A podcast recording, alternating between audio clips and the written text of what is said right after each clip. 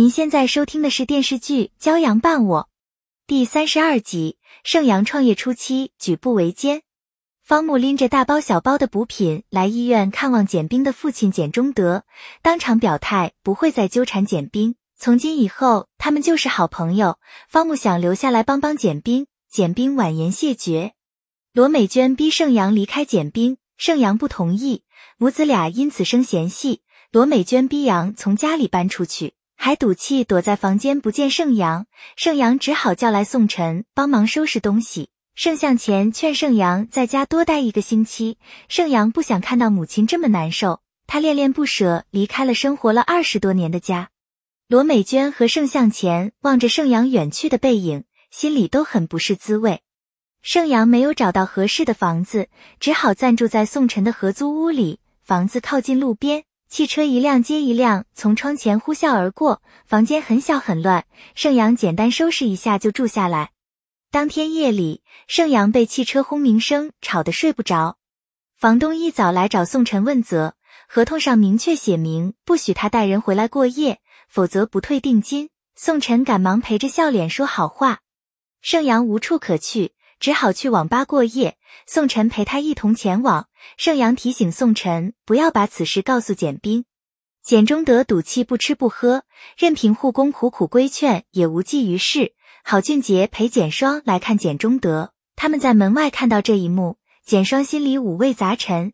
父亲简中德对婚姻不忠，因此把母亲活活气死。从那时候开始，简冰就不许他见简中德。他从小到大也没见过这个亲生父亲几面，如今看到他病成这样，心里的恨意渐渐消失，只剩下说不出的酸楚。郝俊杰对他好言相劝。盛阳在网吧熬了一整夜，旁边的人不停的抽烟，盛阳被呛得睁不开眼睛。好不容易熬到天亮，他一早发信息向简冰问好，简冰迫不及待想知道罗美娟对他们的事的态度。盛阳谎称罗美娟很高兴。还想约简冰一起逛街，盛阳约简冰见面。